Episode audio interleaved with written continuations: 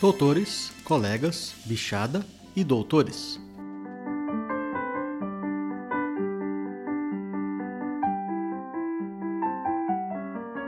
Diretamente do nosso estúdio avançado de Primavera do Leste, Mato Grosso, na casa do meu compadre Boff, eu sou o Dindim e vocês estão ouvindo o quarto episódio especial do Exalcast, o podcast feito por, com e para exalquianos.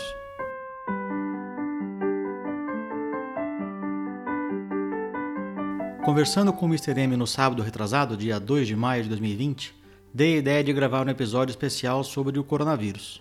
Mas como exalquianos, em geral, sabem de praticamente tudo, menos de medicina, pedi a ele que me ajudasse a encontrar médicos que tivessem um diferencial daqueles profissionais comuns que praticam medicina. Pois até então eu sabia de alguns, mas só conhecia o próprio Mr. M como um desses profissionais. No mesmo dia, já encontramos 13 exalquianos formados em medicina, e dois dias depois encontrei mais uma. Em uma semana, no domingo seguinte, dia 8 de maio, gravei com quatro formados, e ontem, já que já são duas da madrugada, gravei com a bichada que ainda está estudando. Como o assunto é quentíssimo, corri com a edição para publicar ainda hoje, dia 16 de maio de 2020. Fica aqui o meu agradecimento a toda a equipe do Zalcast que se esforçou para que esse episódio chegasse a vocês em tempo recorde. Ah, esse piano aí no fundo foi uma gravação feita com muito carinho pela doutora Índia, que logo logo vocês vão conhecer. E o patrocinador desse episódio é ilustríssimo, a nossa querida FEALC. E ninguém menos que o presidente nos apresentou um projeto muito bonito sendo realizado dentro da nossa escola. Por favor, nos desculpem pela qualidade da gravação. Tudo foi feito online, já que estamos em pandemia, e a internet não colaborou 100%. Lembrem-se que o Exalcast faz parte da Rede Agrocast, a primeira, melhor, maior e mais bonita rede de podcasts do agronegócio brasileiro. Acompanhe as nossas redes sociais, basta procurar por Rede Agrocast. E continue mandando mensagens para 67 99984 1119 exalcast.gmail.com ou pelo nosso Instagram arroba exalcast. Exalc, seguido de AST. Sem mais delongas, já que esse episódio ficou enorme porque eu não tive coragem de cortar muita coisa. Um grande beijo a todos e tenham um bom podcast.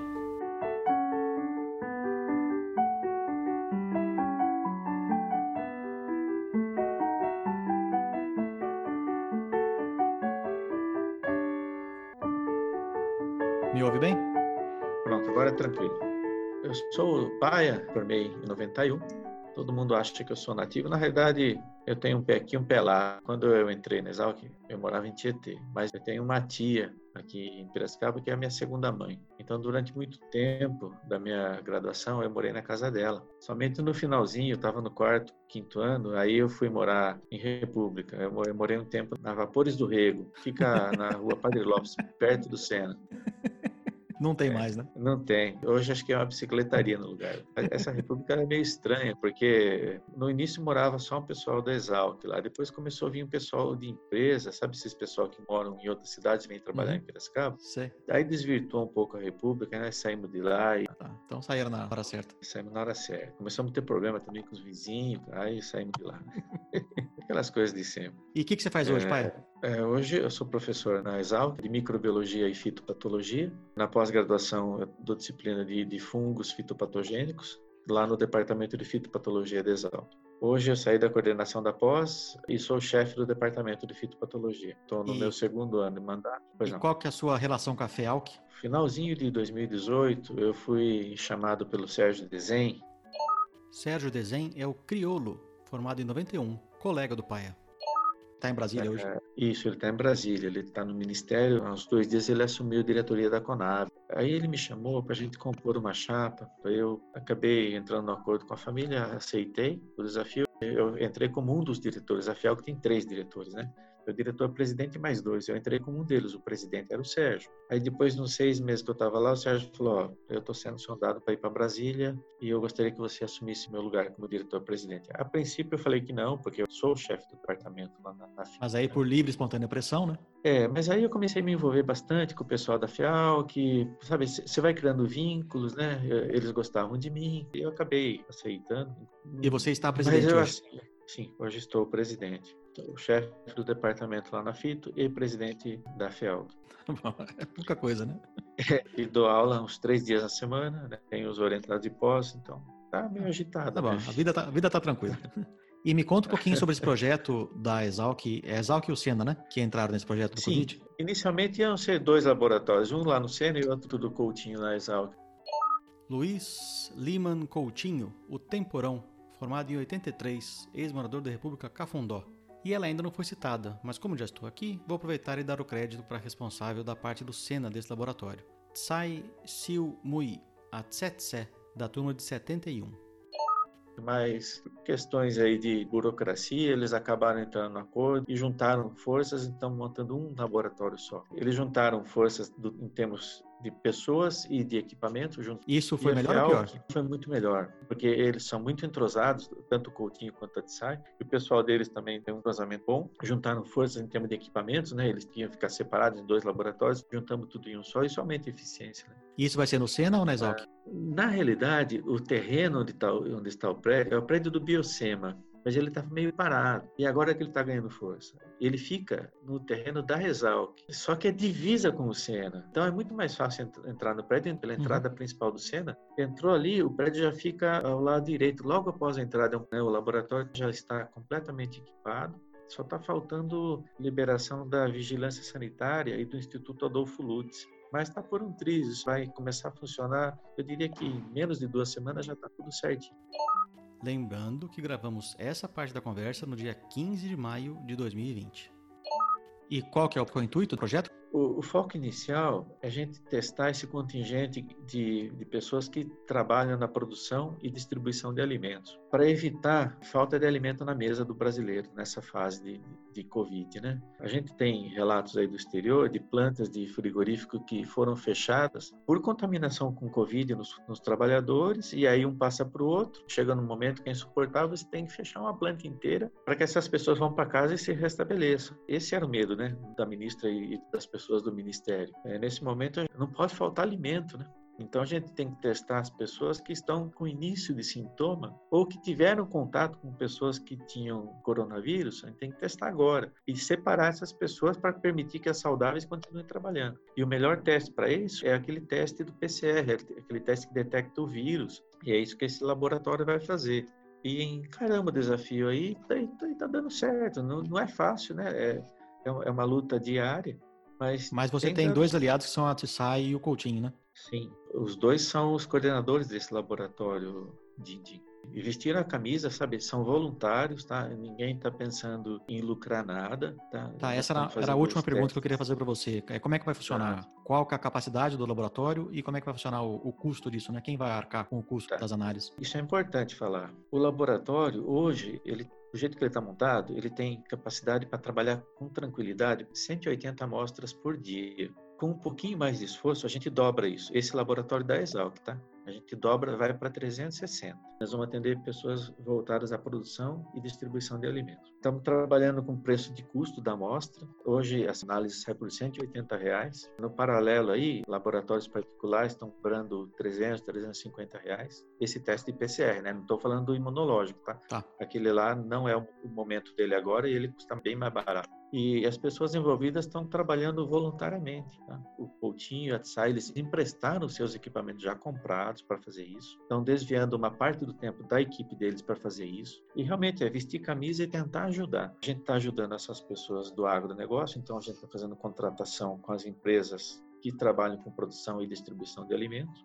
E eu tive uma reunião com o prefeito Barjas Negre aqui em Piracicaba e com o secretário da Saúde, o Pedro Melo. A gente vai destinar uma parte da nossa capacidade para atender gratuitamente a, a, saúde pública. Então, nós já estamos em negociação, vamos atender Santa Casa, Unimed, Hospital dos Fornecedores, vamos atender o hospital em Santa Bárbara, em Rio Claro, então, um pouquinho do que a gente vai fazer, a gente vai doar ainda mais o nosso tempo e recursos para atender saúde pública, tá? gratuitamente daí. Mas os testes para agro, assim, é, é, por contratação dessas empresas. E estamos sugerindo para que essas empresas contratem os testes e doem uma parte também para a gente poder atender saúde pública. Estamos com um monte de gente bem imbuída aí de sentimento nobre, tá? Então, eu acho que, sim, as pessoas que estão trabalhando com isso aí, nesse projeto, todas as pessoas vestiram a camisa e estão com um sentimento nobre aí para tentar ajudar mesmo. Doutor Paia, parabéns, viu, pela iniciativa. Muito bom. De vocês Imagina, todos, né? Do, do grupo todo. E Imagina. obrigado por participar aqui comigo do Exalcast. Esse aqui vai ser o nosso patrocínio da vez. Eu que agradeço. A gente está precisando de divulgação dessa iniciativa aí. Pode contar com a gente aqui, que vamos divulgar o máximo possível. Da mesma forma, pode contar com a gente na FEAL que hora que, se- que precisar para esse assunto e para outros. Obrigado, doutor. Boa noite. Bom final de semana. Boa noite para você Boa noite. também. Abraço. Abraço.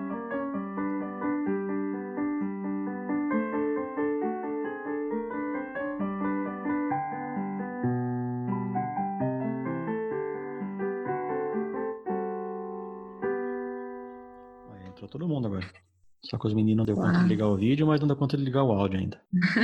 Eu não sou muito boa com tecnologia, não. Em tempos de EAD. É, então. Tô pegando o jeito por causa disso. Você tá onde, maloqueiro? São José Mas- do Rio Preto. Acho que ativou aí agora, né? Pronto, agora sim, Rodel. agora que eu vi o botão aqui. E já tá gravando. Tranquilo. Beleza. Ok. Bichada, bem-vinda. Obrigado. Obrigada. Obrigado. Prazer é meu de estar aqui. Dessa vez eu vou falar que o prazer é nosso. Pra poder gravar a introdução do episódio. Tô feliz de vocês estarem aqui comigo. Normalmente seria só de vocês, mas hoje especificamente é nosso. E eu quero que vocês se apresentem. Ordem hierárquica, quem que é o mais velho dos três? Doutora maloqueira. Então, Eu sou a mais velha. então vai lá, maloqueiro. Meu nome é Maluqueira. Meu apelido é Gabriela Braga Cabreira Mano. Sou do ano Muleta, formada em 2009. Engenharia agronômica, né? Eu gosto de mudar, né? O tema aqui é a mudança mesmo. Morei dois anos na Maga, depois morei na Café por mais um ano, acho. E no fim acabei num apartamento com uma amiga. Sou JK, meu nome é Igor Valadares. Eu, na verdade, comecei no ano Lula, a gente entrou em 2006, formaram em 2010. Só que eu acabei passando três anos no exterior. Eu passei um ano na Holanda, fiz um estágio. Depois que eu voltei da Holanda, entrei no processo seletivo, consegui ir para a França, onde eu fiz duplo diploma. Então, eu acabei me formando no Instituto Superior de Agricultura de Lille. Eu morava com os amigos, mas eu era agregado da República Combate. É isso. Mas a sua turma é 2010, né? Minha turma é F10, é, só que eu acabei formando em 2013. E você, Bichon Rodela? Eu sou Rodela, Bruno Fernando de Oliveira. Eu morei na República Pau Queimado, sou do ano Circo, né? Entrei em 2008, formei em 2012. Sou engenheiro agrônomo também. Por que, que vocês fizeram agronomia? Assim, agronomia eu fiz porque a minha família toda já trabalhava com fazenda, né? Então, para mim foi natural que eu trabalhar com a minha família e a Exalc porque era, pô, Exalc, né? Então você tem relação com o campo, né? Sim, toda a minha família sempre trabalhou com fazenda, desde meu avô, bisavô. Então, para mim foi um caminho bem natural, né? A escolha foi meio óbvia, assim. E você, JK? Bom, eu estava no ensino médio, não pensava fazer agronomia. Na verdade, eu pensava fazer medicina até o meu segundo ano. Só que eu não sei porque eu percebi que eu acho que a agronomia ia ser melhor. Eu ia gostar mais, até pelas matérias e tudo. Eu sempre gostei muito de química, biologia, botânica na escola e eu achei que agronomia ia ser uma boa. Na verdade, foi a melhor coisa que eu fiz na minha vida. Apesar de hoje estar em outro caminho, né? Trilhamos outro caminho, mas nossa, a Exalc foi uma das melhores coisas que com certeza já me aconteceu. Conheci pessoas incríveis, tive oportunidades absurdas dentro da Exalc. Eu não conhecia ninguém quando eu passei na Exalc. Ninguém que fala, ah, não, lá é bom. Eu só conhecia pela fama, claro, da, da USP, pesquisando. E toda a tradição que, na verdade, eu sabia muito pouco. Só fui saber o quão gloriosa é depois que eu comecei a estudar lá. E o mais interessante é que mesmo na medicina, mesmo aqui no FMS, em Campo Grande, os caras ficam impressionados que eu fiz Exalc, né? E eu acho isso demais. Eu sou muito orgulhoso de ter estudado lá. Por mais que o curso de medicina é o segundo curso mais feito por exalquianos, depois de formados, eu imagino que na sua faculdade tenha poucos agrônomos, né? No caso de vocês três também, né? É. Sério? Qual que é o primeiro curso mais feito? Direito. Nossa, não sabia. e aí depois, aí depois o pessoal vem falar que é estranho sair da Exalc e fazer medicina, mas sair da Exalc e fazer direito. Fazer né? direito, pior ainda, né?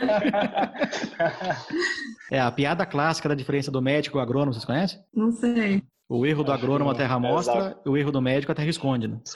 Essa é a piada clássica. Pior que é. É, eu- Vai lá, Rodela. No meu caso, é, eu me aproximo um pouco mais do, do JK mesmo. Eu sempre quis fazer medicina, foi meu sonho desde sempre, só que eu sempre gostei muito da área de biológicas em si. Então, fui atrás de, de dar uma olhada, pesquisar, e eu prestei biologia, prestei farmácia, já tinha passado em outro curso, desisti, e continuei mais um ano tentando medicina, né, depois que eu saí da Exalc. Não, foi antes, na verdade, de fazer exal que eu já prestava, já prestei um ano de medicina, e aí no ano seguinte eu desisti e prestei agronomia. Mas eu prestei porque eu fui conhecendo, achei que talvez eu pudesse gostar, porque era da área de biológicas. Eu não conhecia muito bem o curso, mas eu sabia que a Exalc era uma fruta de uma faculdade, de uma escola. E ao longo do curso que eu fui vendo que, assim, não era exatamente o que eu queria, por isso que eu fui voltando com a ideia de prestar medicina novamente. Mas eu também não me arrependo nem um pouco, a Exalc me fez conhecer gente maravilhosa, e aqui, assim como o JK, é, na UFMED de Campo Grande, aqui em Três Lagoas, para todos os professores, inclusive eu tenho bastante professor que fizeram USP, e quando você fala que fez exalc, eles, nossa, é exalquiano tal. Então, assim, é, isso é muito gostoso de saber, né, de ouvir. Alguém trabalhou na área? A maloqueira trabalhou um pouco na fazenda, né? Eu trabalhei, na verdade, seis anos na área. Eu fui trabalhar na McKinsey, que é uma consultoria, né? Eu trabalhava mais na parte tanto do agronegócio quanto varejo, sabe? Então, acabou não saindo tanto da agronomia. Depois eu fui trabalhar na fazenda, que alguns anos apanhando aí da soja. E aí foi quando eu mudei pra... E os meninos? Trabalhei também. Como eu estudei na França, lá são dois anos, né? O programa é de duplo diploma. Então eu fiquei um ano em Lille, seis meses em AG, fazendo especialização em comércio exterior. Aí eu passei num programa de estágio na Bung, na França. Todo ano eles abriam uma vaga para estagiário. Aí esse ano eu fui selecionado. E uma das coisas que me selecionaram foi porque eu sou exalquiano. Isso que me falou foi meus chefes franceses, né? Eu fiz seis meses de estágio lá. Antes de acabar o estágio, na verdade, eles me convidaram para continuar na Bung. Só que aí eu fui convidado para vir para a Bung do Brasil. Eu passei dois anos na Bung do Brasil. Eu entrei lá para conhecer como era, não sabia muito o que ia fazer ainda, mas aí depois me colocaram como trader no mercado interno de açúcar por um ano, um ano e meio, e aí eu decidi fazer medicina. Então, eu fiquei seis meses na França, mais dois anos no Brasil. E o Rodelo? Quando eu saí da Exalc, eu até cheguei a prestar processo seletivo, mas é porque eu estava com alguns conflitos, estava com algumas necessidades familiares, então eu cheguei a pensar em prestar e voltar para esse caminho. E por um momento eu quase voltei e desisti de prestar medicina, mas aí eu, meu chus tem clínica na minha cidade, como eu já queria ficar na área de saúde, eles já me chamaram para gerenciar a clínica para eles, e aí eu trabalhei três anos e meio com eles na, na clínica em Paulínia mesmo. Trabalhei trabalhei, estudei, né? Fazer cursinho à noite. Um ano só, na verdade, fiz cursinho, o resto eu estudei sozinho e estudei até eu passar aqui em 2016. Né? E aí os três agora estão trilhando um novo é, caminho, né? Exatamente. Totalmente novo. É. Vamos entrar agora na vida nova de vocês. Como é que foi voltar a ser bicho? Voltar a estudar, sentar ali na cadeirinha? Nossa, foi totalmente diferente. Eu acho que não tem lugar igual a Exalc para ser bicho, né? Acho que não existe. Porque. Vocês são calouros, né? Viraram calouros, não bicho. É, exatamente. É, é muito diferente, não tem aquela tradição, assim, né? Muito menos de, de toda a loucura que tem na Exalc. Não Eu fala acho que tem mais... loucura, não é loucura. Só tem gente sã lá. Não tem nenhum louco nessa. Ah, com certeza. Não, e é, um, e é, um, ponto positivo que eu acho, porque eu sinto falta disso, sim. É um negócio que, que te envolve de um jeito, aquilo vira uma família, vira uma vida inteira, né? É muito louco. Muito eu acho bom. engraçado que são pessoas bem distintas, diferentes, que em qualquer outro ambiente não, não iam se aturar, mas ali tem um vínculo que consegue unir pessoas que normalmente se odiariam e acabam se amando. Né? Impressionante. Na Maga, a gente morava em 16 meninas, acho. A Maga sempre teve fama Cada de um muita moradora, né? Diferente. É, tinha bastante. Bom, para mim aqui na, na UFMS foi bom, completamente diferente também, nada, nada a ver com Exalc. Exalc, como toda aquela tradição, toda aquela organização que tinha, a organização da faculdade mesmo, que não era tanto assim, então no começo foi até um pouco mais difícil, mas depois segue a vida, vamos. Tô bem feliz aqui hoje. Mas voltar a ser bicho foi tem umas, umas coisas que é complicado, mas foi, foi legal. Porque aqui não tem trote, né? Proibido trote. Nem dentro, nem fora, nem nada. O que tem é uma recepçãozinha, assim, um dia, pintar cara, fazer umas brincadeiras acadêmicas bem tranquilo, nada, nada demais, mas assim, aí eu lembrei da Exalc, do tanto que é importante, interessante, legal você conhecer quem está acima de você já passou por onde você está. Por exemplo, eu sou mais ou menos 10 anos mais velho que a média da minha turma, só que... Isso é o caso de vocês três, né? Conhecer né? quem é, é, mais ou menos, né? Sou 10 anos é, mais velho. Isso foi importante de saber como ter feito né, outra faculdade antes, o quão importante é você conhecer quem está na sua frente. No, meu, no dia do trote mesmo, eu conheci muita gente que era estava formando, quinto, sexto ano, e nossa, me falaram muita coisa que abriu a cabeça, porque querendo ou não é um mundo novo, né, pra gente. Apesar de ser mais velho, é um mundo completamente novo, não tinha nada a ver com o que eu tinha visto na vida. Foi diferente, mas também, de alguma forma, sempre enriquecedor, né? Mas, como a maloqueira falou, nada supera. É, eu acho que o, o ambiente é muito diferente. Quando entrei aqui na UFMS também, além de eu ser 10 anos mais velho que boa parte da minha turma, a gente enxerga de forma diferente, porque a gente já passou por uma graduação, a gente já teve aquele momento de é a primeira vez que eu tô entrando na faculdade, aquela emoção de pisar na faculdade. Tipo, a gente já pisou. É emocionante por estar conseguindo atingir o sonho que a gente queria, no meu caso, pelo menos, mas aí você vê os outros que são mais novos, eles estão em êxtase, assim, né? Tipo, é a primeira vez que eu tô pisando aqui. Mas com certeza é totalmente diferente da Exalc, que até que a maluqueira também falou, porque eu acho que é engraçado, aqui não tem muito bar perto, essas coisas. E eu lembro que na Exalc tinha aquele portão ali que era do lado da Cel, que a gente saía, e assim, pra ir pra pau queimado, eu tinha que passar pela BO. E não tinha como não passar na BO e não ter alguém no bar, alguém te chamar e você parar e tomar. 9 horas da manhã da segunda-feira. Alguém tá lá. Certeza. Alguém tá matando o cálculo certo. pra estar tá lá. Exatamente. E era engraçado isso, porque ou você ia pela BO e passava na frente de bar e bebia, ou você subia alguma rua que cortava ali para chegar na pau queimado e tinha um bar no meio do caminho, ou tinha alguma república e alguém te chamava, ou seja, você não escapava de beber quase todos os dias. Né? Exatamente. Vocês estão Eu acho que essa é a maior diferença da minha rotina, assim, hoje e naquela época. hoje eu fico praticamente assim, nossa, vou matar isso durante a semana, vou tentar estudar para tentar chegar sábado e tomar uma cerveja. É. ah, o ritmo de estudo também é bem diferente, né? Nossa, com certeza. É, eu, vou, eu vou imaginar que fazer agronomia é um pouquinho mais fácil que medicina.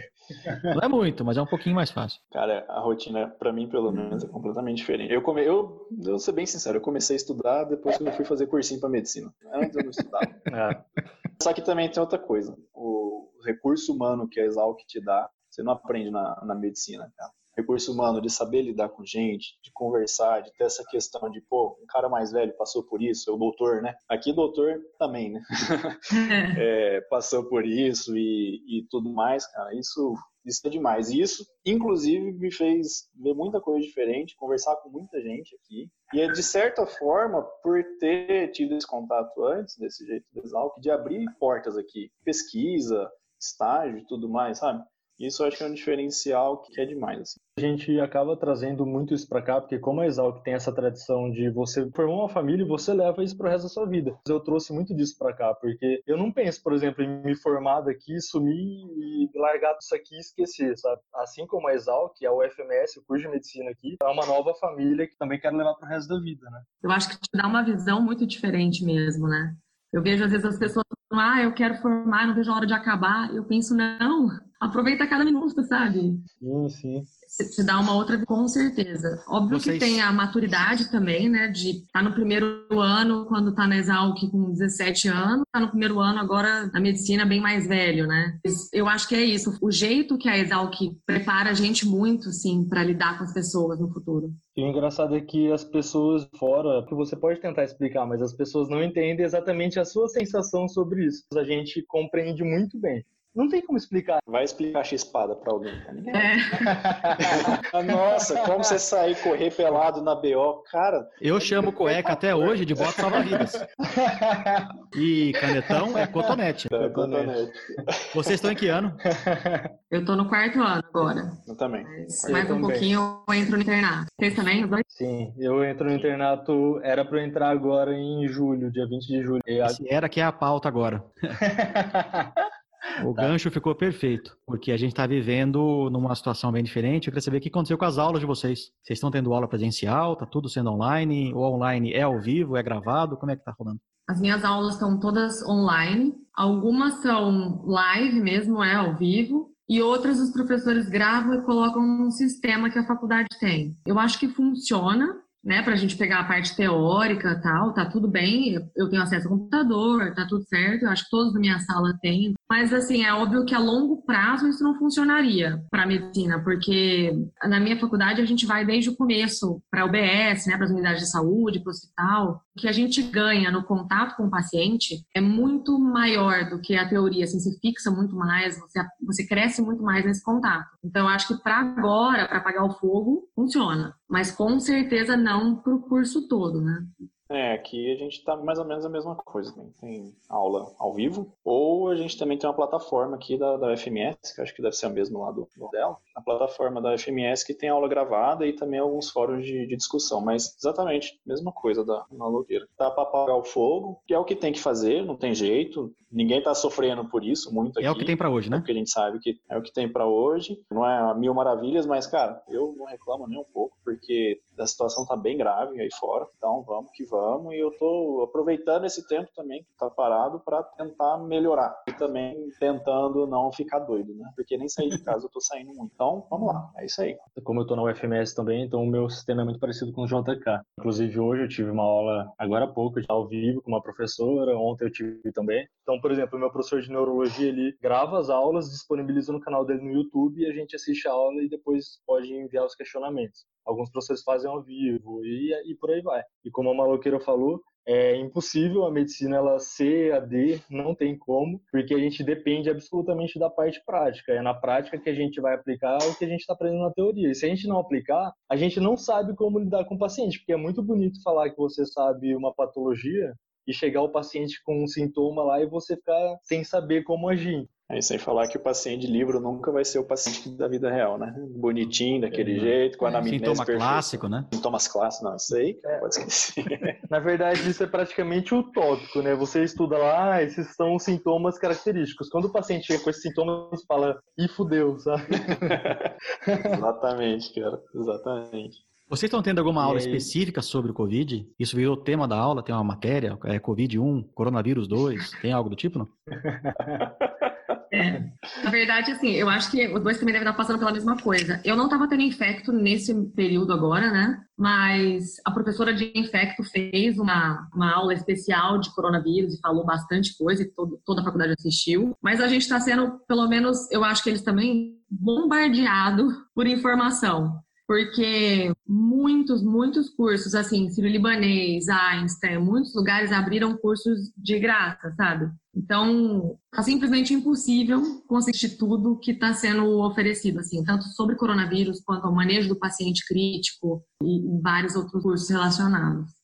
Aqui, nada. Sinceramente, não estou tendo absolutamente nada coronavírus. Até porque tá falando da infecta, eu passei no ano passado. E não estou tendo nada de novo aqui, só também o que mandam no, nos grupos e tudo mais. E exatamente, sei que tem muita informação. Tava dando até uma olhada nos cursos do Einstein também, ventilação mecânica e tudo mais. Só que a faculdade mesmo, o que eles fizeram, por exemplo, o quinto ano, parou há dois meses e vão voltar segunda-feira agora. Hoje, na universidade aqui, teve uma capacitação para o quinto ano, para eles aprenderem a colocar o EPI de forma correta, né, que é máscara, óculos, touca, avental e, e tudo mais. Foi isso que eles tiveram só. Enquanto isso, a gente vai vendo também informação, né, cloroquina presta, não presta, isso, aquilo.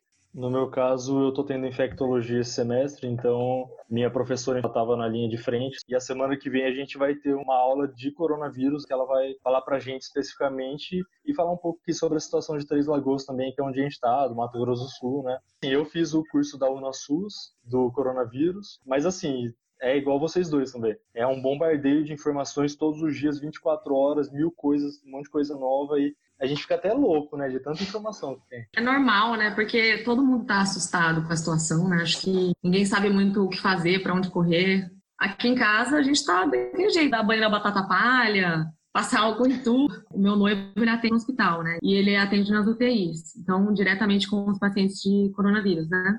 Aí, a hora que ele chega em casa, é um, é um sistema de desinfecção à parte. Tem que deixar a roupa toda para fora, o sapato para fora, já lasca o álcool gel nele, vai pro banho direto. Muito bem, Michada. Muito obrigado por vocês terem participado aqui comigo. Estou muito orgulhoso de vocês, de estarem buscando o sonho. Um desafio grande aí de seis anos de graduação, mas vocês é, estão no quarto ano, vocês têm mais seis anos, que... mais ou menos, né? Então, é, melhor das hipóteses. Cinco, seis anos. É. Pelo menos. Eu ainda então... quero fazer mestrado, quero dar aula, então eu acho que eu vou mais uns 20. eu estou fazendo mestrado junto com a graduação, que é uma oportunidade que a Exalc me deu, né? Porque eu já tenho a graduação, então estou fazendo junto. Eu pensei em fazer isso, eu falei, cara, eu não vou dar conta. Parabéns, maloqueiro. Porque, olha, deve estar tá pauleira, hein? Nossa, é, agora o Covid segurou. Sem, sem, mestrado, às vezes aqui eu já penso que não vai dar. Imagina com mestrado. É, sem chance. Tem que meditar. Difícil, muito pesado. Vamos virar a câmera, o Rodela e o JK, para a gente fazer o, o, print da tela também. Todo mundo dá um sorriso. Eu vou colocar minha máscara, deixar vocês com inveja. Ó. Top. Essa é boa, hein? Vira a câmera aí, JK e Rodela. Eu tô virado aqui. Mas vocês estão de pé pra mim aqui. Ah, tá. Ah, de lado. Tá. Ai, que bichada burra. Como é que vocês passaram em medicina? Como é que vocês passaram? Então, vamos lá. Sorriso todo mundo. Um, dois, três e... Bichada, muito obrigado. Opa, obrigado pelo convite, Dindim, e obrigado aos meus doutores na Exalc e os meus colegas médicos, futuros médicos. Se Deus quiser, logo, logo. Mas obrigado mesmo, bem bacana. Eu achei que eu falei, ó, oh, doidão fazer medicina depois Exalc. Só eu, né? Cara, foi, é. foi, bom demais saber que tem mais gente no bar. Não, é, bom demais encontrar mais doido assim, né? Com certeza. Tá vendo? O bicho quando acha, acha errado. Né? Você achou que você era o único. Tem uma galera aí. Vocês têm novos mandamentos, tem Hipócrates e tal, você fazer juramento, só que os mandamentos originais se mantêm o resto da vida. É, verdade. Para sempre, né? É verdade. Falou, galera. Boa sorte aí nesse novo desafio. Falou, doutor. Sim. Espero que acabe logo essa bagunça coisa. toda pra vocês voltarem para suas aulas. Vocês têm residência logo logo, vai ser um desafio maior ainda. Vocês vão para que área? Já sabem? Provavelmente neurologia. Provavelmente eu vou fazer alguma coisa cirúrgica, vascular ou algo do tipo. Eu entrei querendo pediatria, mas eu fiz um estágio nas férias no Hospital do Câncer de Jaú, que eu gostei demais, e oncologia agora está entre as minhas possibilidades também. Bacana. Vários desafios. Valeu, galera. Um abraço pra vocês. Valeu.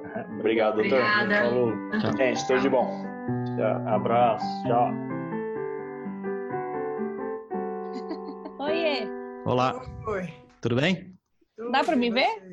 Dá pra ver uma arara. Se você é uma arara, dá. Ah, agora dá. Oi. Olá. Tudo bom? Tudo bem com vocês? Tudo, Tudo certo. Será que a Quintal vai participar? Ela não falou nada, né? É. Entrou mais alguém aí, Bruna. Quem é? Preciso mudar o nome. É, é o Mr. Então seu nome é Bruna, Mr. M? Ah, por isso, então explicou. Essa era mágica. Vou mudar aqui. Boa. Cadê você, Mr. M? Você Só põe o com... vídeo aí pra gente ver. É, você tá comportado? Tô. Eu pôr de lado também, que fica todo mundo bem. Isso. O plano é pintar a tela para usar como capa do negócio. Então vocês só se ah. penteiam bem para ficar a capa do. Só avisa. É. é, antes você avisa. Como você pode perceber, eu tô longe de estar bem penteado. Passar um desodorante. É. Sim. Eu tô na reunião. É, meu filho? O que, que essa reunião significa? Boa pergunta. Mano, é, é, um, é um podcast, filho. Ele não sabe o que é um podcast, que é um podcast? O tema da reunião? A reunião. É, o tema da reunião são médicos que também são agrônomos. Ah, tá. Normal, básico. Normal, é. É a coisa comum dia a dia. No meu ano foram três. Caramba. É. Que ano você se formou? 2009. Ah, foi ontem. É, tem, é. tem 11 aninhos já, né? Mas se formou em 2009 na medicina Nada. ou na Exalc? Não, na Exalc. E daí medicina na medicina foi... com quantos anos? Eu entrei com 24, eu entrei em 2011. É que eu emendei uma na outra praticamente. A Tita, se ela não entrar, eu vou ter que contar sem ela, que ela mesma fala que se ela, se ela fosse eu, ela ia ter medo dela. Porque ela fez tudo o que eu fiz atrás de mim igual. Ela veio vindo atrás de mim, incluindo um namorado japonês que eu tinha. Ela acabou casando, eu não. Mas ela tinha um namorado japonês também. Ah, não era o mesmo, não. Sem suspensão, ela ficou. É, e a gente foi prestar a prova de residência, encontrei com ela na prova. Ah, ela aí! Ah! Ah, Opa! Eu só tô ouvindo você que, falando. Eu falei que se você não entrasse, eu ia ter que te dedar Ai. sem você. Não, é assustador. Eu fui seguindo os passos dela, assim. Tudo é. que ela fazia, eu ia lá e fazia um ano depois. Mas stalker total, então. Total. Ah, eu não sei se vou conseguir ficar até o fim, porque eu não consegui almoçar ainda. Vocês todos me ouvem bem? Bem. Sim. E só pra vocês saberem, tá gravando já, tá? Que tem. É, então vamos começar aqui a gravação do episódio, dando parabéns para todas as mães no Dia das Mães de hoje. Não sei se temos, Obrigada. temos duas. Eu, pelo menos, sou uma. É, outra presente. Então, A Índia deve ter sido um ano antes de mim. e como a Quintal copia tudo que a Índia faz, né? Então a Quintal também é mãe, né? Você tem dois, não tem? Uma só. Ah, é copia mesmo. É para copiar mesmo. E agradecer também por vocês tomarem esse tempo aí domingo pra gente conversar. Vamos dar atenção então pra Quintal, que ela tá sem almoço e agora já são quatro da tarde e talvez ela não fique até o final. Quintal, quer começar se apresentando? Pode ser. Eu sou a Quintal, me formei em 94, turma Tatu, morava na Trava, que era a República não existe mais. Depois que eu me formei, eu fiz um ano de cursinho e depois já fui fazer medicina, depois fui fazer infecto, então hoje eu sou infectologista, trabalho em dois hospitais, moro em São Paulo. Tá bom. Em ordem hierárquica, a Índia? Em ordem hierárquica era a Índia primeiro, só para deixar claro. eu me formei em 92. Bom, eu morei em muitos lugares. Numa kitnet no centro, que abriu naquela época, era 70% estudante e 30% de pessoas da cidade, então era uma guerra no prédio. Eles viviam botando cartaz pra gente ir embora dali, que eles não gostavam da gente. Depois eu morei numa chácara, aí eu morei numa república que certamente não existe mais, porque a república não tinha nome, éramos apenas nós. E me formei em 92, fiz um ano de trabalho, que seria o meu mestrado, né, em 93, e daí, terminando isso, eu fui fazer cursinho. E esse trabalho que eu fiz foi publicado. Vamos pro Mr. M? Eu sou o Mr. M, o Guilherme, né? Me formei em 2004, lá na Exalc. Depois eu morei em Piracicaba fazendo cursinho. Sou do ano bicudo e morei na República Bate-Caverna, que também, não sei se você sabe, Didi, infelizmente também já não está mais entre nós. É, eu soube. Sinto muito. Era uma bela república. Acontece. É. Acontece. E a Bitia do grupo? Eu, eu sou a Bitia Dálmata. Formei em 2009, sou do ano muleta. Eu morei também em vários lugares. Morei com meu irmão, depois eu morei numa kitnet. A gente montou uma república que durou o tempo que eu tava lá, chamava Corre Atrás. Só a Índia que não se apresentou o nome. Eu acho que eu também não falei. O meu nome? É? Meu nome é Índia. Não, mas também tem, você tem outro nome, né? A Gladys, né? Ah, meu nome é Gladys, sim. Desculpa, tô ficando confusa aqui. É. Só para citar o nome completo de todos. Índia é a Gladys Vilas Boas do Prado. A Quintal se chama Beatriz Quental Rodrigues. O Mr. M é o Guilherme Augusto de Gouveia Tafner Jorge. O apelido da Dálmata é Ingrid Ellen Grigolo. E o irmão da Dálmata é o Gringo, Rafael Elias Grigolo, formado em 2005. E eu não falei o nome do meu ano, porque o meu ano não tem nome. E daí, recentemente, ficou lá no grupo de WhatsApp uma guerra lá, porque alguém botou um nome pro meu ano e as pessoas detestaram, daí queriam botar um nome, aí a metade não queria pôr nome porque não tinha nome nenhum. Enfim, meu ano não tinha nome. O ano antes do meu era o ano tesão. tesão É, auto-intitulado, né? Obviamente. Todos vocês são agrônomos? É. Índia, você fazer joia aí, ninguém ouve, viu? Você tem que falar. Você mandou fechar, eu fechei. Não, vamos, vamos deixar aberto, não tá com barulho, não. Então, todo mundo agrônomo, né? Sim. Todo mundo agrônomo. O que que levou vocês a fazer agronomia? Vocês tinham alguma relação com o campo? Não, eu era uma paulistana nata que gostava muito de animal. A minha irmã fazia veterinária e eu não queria ser igual a ela, fui fazer agronomia. Foi Só meio... para ser diferente. É, foi. E você, Quintal? Assustava era a paulistana nata, que gostava muito de animais. Viu? Ela copia em tudo. Eu queria trabalhar com animal mesmo, aí eu prestei zootecnia, agronomia e veterinária. Aí eu falei, ah, qual eu entrar eu faço. Aí eu fiz matrícula na veterinária, aí a segunda matrícula era da Exalc, a matrícula da Exalc foi super legal. Eu adorei aquilo lá, eu me apaixonei, o que que eu quero e fui fazer. Tá bom, ótima escolha. Sempre decisões maduras, né? Bem elaboradas. Eu tô na dúvida entre veterinária, zootecnia e agronomia. Ah, mas a matrícula foi muito mais legal da agronomia. Você é agrônomo, então, porque a matrícula foi divertida, né? Muito bem. E a bichada? Eu, na verdade, não sabia o que eu queria fazer, Dindim. Eu fui fazer agronomia porque eu queria ir embora de São Paulo. Conhecia zero de agronomia, não sabia nem onde eu estava entrando. Então, não foi uma decisão planejada, não. Passei na Exalc, fui para lá, fiz a matrícula, como a Quintal falou, a matrícula me convenceu. Legal. E você, Dalmata? O meu irmão fazia Exalc. Eu gostava bastante da parte de biotecnologia. Eu fui conhecer, gostei e fazer lá. Mas no colegial mesmo também prestei várias coisas. Prestei veterinária, bioquímica, agronomia. Estava bem indecisa. Pelo visto, no histórico de vocês, por enquanto, ninguém tentou medicina há vários anos, não conseguiu e foi para Exalc, né? Não. Não. Eu cheguei a prestar medicina no ano que eu passei na Exalc, mas não passei. Mas foi só esse ano. Se tivesse passado, você ficaria na dúvida? Ficaria.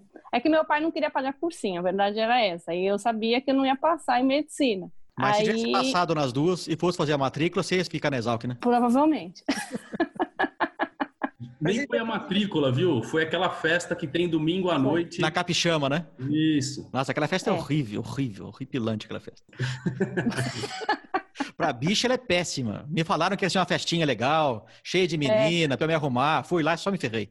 Odiei aquela festa. No segundo ano eu gostei, mas no primeiro ano eu odiei. Mas e depois para medicina, seu pai pagou o teu cursinho? Então, eu formei, eu tinha feito estágio profissionalizante na Dava AgroScience. Aí eu não fui efetivada, eu falei, bom, se eu quiser tentar, vai ser agora, eu vou pro cursinho. Ele queria me matar.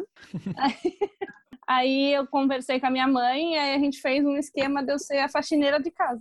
Eu trabalhava de dia e estudava de noite. Oh, parabéns! É, parabéns mesmo, ótimo acordo. Aí era assim, eu trabalhava para pagar. Então, lá na escola, pelo visto, a Dálmata foi para a área de químicos, fazendo estágio na Dal. Você fez as matérias verdade- nessa área? Na verdade, não também. Não? Eu fiz o PET Biotecnologia, fiz estágio com Fisiologia Animal, porque eu gostava bastante das aulas do Raul Machado. Raul Machado Neto, da turma de 73. E aí fui orientada dele, fiz iniciação científica. E aí no profissionalizante, eu Não, mudei de vamos, área. Vamos falar o nome certo, porque você é mais nova e mudaram o nome. É residência agronômica que chama. É. então, aí eu fui fazer a residência em fitopatologia, mudei de área no fim também, na agronomia. Nossa, Fui trabalhar com melhoramento na DAO. eu também fiz a iniciação com o Raul Machado e o mestrado que eu comecei foi com ele também. É que ele Ah, que é muito encantador, né? A aula dele realmente é uma unanimidade. É mesmo. Sim, ainda mais pra gente que gosta de fisiologia animal. Né? É, E você, Quintal, qual foi sua área de atuação na escola? Foi zootecnia também, fiz iniciação científica com ele. mentirosa. Você fez 3D. Eu percebi mesmo, fiz mesmo. Você fez mesmo? Ah, então eu tô achando que a gente é a mesma, a mesma pessoa. Eu não achar que é isso. Fiz CPZ, eu fui bem seguindo para a área de, principalmente de gado de leite e gado de corte. Você fez CPZ mais de um ano, não foi? Não, fiz um ano. Mas o CPZ foi um bom treinamento para plantão médico, né? Ou, ou se foi.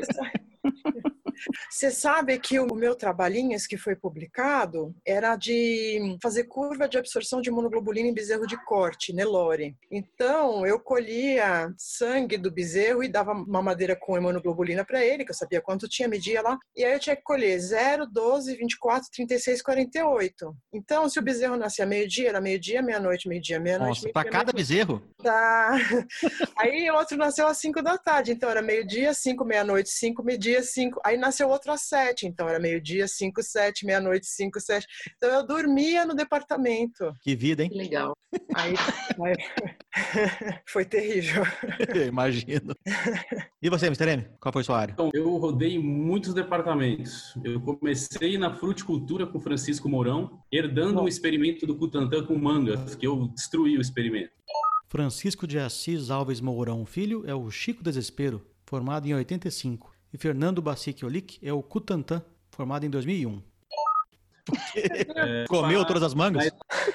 Eu desisti. Era um trabalho hercúleo, assim, que eu falei, ah, não, tô fora. Depois eu fui parar na Exalc Júnior Consultoria, fiquei lá um tempo no departamento de marketing, e depois eu fui pro ProHort, da, da fruticultura também, do departamento ali. Mas também não fiquei em nenhum. Eu era mais ligado à atlética do que aos departamentos. E depois eu fiz também a residência agronômica na Estação Experimental da BASF, em Santo Antônio da Posse, Na época de vocês era obrigatório fazer? não, podia escolher entre fazer matéria e fazer o estágio de residência, né? Eu É, tranquei a faculdade. Fui para Holanda naquele estágio do professor Kirjin lá da física. Legal. Você foi ligado com a Atlética. E o resto do pessoal? Tinha relação com Atlética, Calque? Eu gostava da Atlética um bocado. Vivia lá. Aliás, Quintal morava com a Biela. Marcela Taralo, a Biela, é de 94, ex-moradora da Trava. jogava basquete comigo. A gente tinha mais esse vínculo aí. Gostava muito. Jogava vôlei, basquete.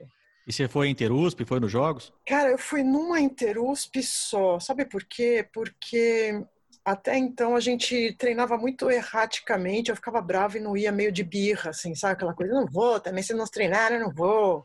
E daí teve alguns anos que eu não consegui também, porque não tinha dinheiro, que naquela época era bem dura, e depois teve um ano que eu fui. E aí foi legal, em Pós de Caldas. Mas na época de vocês ainda tinham agronomias? Então, quando eu era calor, a gente foi para Santa Maria e foi expulso, né, da Agronomíades. Foi no seu ano? Foi. Obrigado, doutora. Não, pois é, pois não. Aí a gente voltou expulso da agronomia e não entrou mais, né? Não pôde, foi, ficou banido um tempo, né? É, não tem mais, não tem mais agronomia. Ah, tá. A Exalc saiu e perdeu a graça. Você dá uma Não, eu só ia como torcedora mesmo, pro Interusp. Eu fui duas vezes, no primeiro e no último ano. Hoje o Interusp é a coisa mais chata do Brasil. Não pode mais cantar musiquinha, Sério? não pode mais xingar ninguém, não pode. Tem... Por que não pode cantar musiquinha? Porque tem que assinar documento de compliance, de falar coisa que não deve, de ser correto ah, politicamente. Falar palavrão, é isso? Então, Rosinha não pode cantar, é, xingar a medicina, que era a parte mais legal, não pode também, não pode mais xingar. Ah, não pode falar palavrão? É. Difícil, né? É, é mais ou menos. Meia-noite no mato, Preto Velho gritou, tá proibido, completamente proibido. Mas Preto Velho é uma entidade religiosa. Eu sei.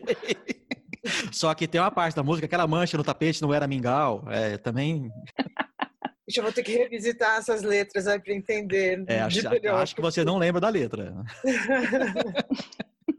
Mas não pode ah, então, nada. Então agora eles vão só para jogar mesmo? Vão só para jogar e aí tem cada faculdade tem uma tenda que dentro da tenda fazem de tudo, bebem, cantam, xingam, faz tudo. O X-espada durante o jogo nem pensar, mas nem pensar. Que absurdo, onde já se viu não deixar as pessoas correrem peladas no meio. É, eu, eu acho, eu acho Liberdade de expressão não tem.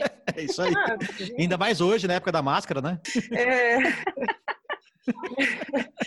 Escuta, você sabe que a Interusp, perto da Intermed, é brincadeira de criança, né? Quer dizer, agora eu já não sei também, mas quando eu entrei na faculdade, a Intermed era de uma violência, de uma agressividade é. tão absurda. Caso de polícia na Intermed, né? Mas era tão chocante a agressividade da, e, e, e, o nível de. Era terrível. Eu entendo que entre médicos tem a mais rivalidade também, né? Ah, talvez. É, eu acho que é por isso. Eu fiquei horrorizada quando eu fui no primeiro intermédio, tanto que eu nem fui mais, porque eu achei sem graça, assim. O povo ia pra brigar de verdade, um bater no outro, chamar a polícia. É, aí, aí não tem graça mesmo. Aí não tem graça. Então vamos lá. Todo mundo trabalhou como agrônomo depois de formado? Ou ninguém trabalhou como agrônomo? Não, fui direto fazer cursinho. Vamos deixar a Quintal responder também, que a Quintal tá muito quietinha. O que eu fiz, a única coisa foi dar uma assistência pro meu irmão, que fez com o Shiitake. Que fez Shiitake, é, é, hoje ele é produtor da Kishimeji. Ele pagou? É, claro que não. Mas eu ajudei lá a fazer a medição do terreno tal. Era um sítio que a gente tinha que era abandonado, ninguém nem sabia onde a gente abriu o sítio. Eu ajudei, né? Medimos, construímos, fizemos e depois não mais. E ele tá até hoje lá? Tá até hoje lá, com produtor de semente. Tá vendo? Graças à consultoria da Quintal. Ele é milionário vendendo shiitake e ela é uma coitada de uma... tá no plantão. Cuidando de coronavírus. E daí então todo mundo fez cursinho e entrou direto? Bastou um ano de cursinho para entrar na faculdade? Foi. Vocês estudaram bastante, hein? Porque tempão longe dos livros básicos deve ter sido puxado. Você não lembra de absolutamente nada, né? Mas eu acho que a maturidade ajuda, você não acha? Eu acho. Ah, eu imagino que sim. É. Eu lembro da minha primeira aula no cursinho, eu queria chorar. O professor fazendo a definição do que era uma reta. Eu falei, não mereço isso. acabei de me formar. Mas aí você engole o que você sabe, finge que não sabe o que é uma reta e continua. Quando as pessoas perguntavam, nossa, mas não foi muito difícil voltar para a faculdade? Eu falei, não, para a faculdade não, foi difícil voltar para o cursinho. É, é eu imagino. Muito pior. Você gostou? Amei porque eu achava tudo interessante pra caramba, aqueles professores eram ótimos. E... Mas é que o, o, do cursinho, ele tem que conquistar o aluno dele, né? Então é. é ele é um showman, geralmente, né? Eu adorava o cursinho, achava o máximo. Eu fazia ah. noturno. Aí os professores tentavam ser mais animados pra gente não dormir na aula, então deixava um pouquinho mais interessante. Índia, você ficou um ano então formada, você não foi direto cursinho, você falou que você fez uma, quase um mestrado? Eu comecei, né? Eu fiz esse trabalho na, na zootecnia com Raul Machado, que era com os bezerros de corte. Fiz matéria, inclusive, mas quando foi no outro ano, aí eu saí e fui fazer cursinho, é. Não cheguei a trabalhar como agrônoma, não, mas comecei um trabalhinho de pesquisa lá. Vocês conseguiram salvar alguma matéria quando entraram na medicina? Não. Nenhuma? Nenhuma. Não. Eu, nem, Mas nem- eu nem tentei. Mas, mas será que não dava? Cálculo, talvez? Não? Será? Não tem matemática? Cálculo. Não Vocês não tem têm que- cálculo. Mas não tem que fazer conta para saber peso da pessoa, quantos gramas vai dar? É. Fazer matemática. integral. Não É. tem matemática na medicina? Eu acho que talvez daria para ter eliminado estatística, mas é diferente também os estudos, então eu achei que valia a pena fazer. É, Mas tem tentei. estatística na medicina? Tem. Ah, tinha mesmo, é zero epidemiologia, que é outra história, né? Não tem nada a ver, né? Eu tinha esse tipo de estatística experimental. Na A gente- a gente que tinha. seria equivalente à nossa, à nossa estatística básica, assim. Que a gente tinha uma optativa que era experimental também. É, é que a experimental virou obrigatória no meu ano. Aí eu tive que fazer essa aí também. É. Tristeza. Nossa, eu odiava essa matéria. Mas sabe que me ajudou muito depois ter feito as duas estatísticas na Exalc, me ajudou muito na, na medicina, porque eu até fui para a parte de pesquisa também, pretendo voltar agora quando eu for fazer especialização em cardiologia. Pouco médico entende de estatística e isso era um diferencial muito grande para mim. Então eu entrei nos grupos de pesquisa muito bons porque eu sabia estatística, Ah, legal. mas por conta da Exalc mesmo, porque a, os professores, apesar de na época a gente odiar ela, depois eu dei um valor.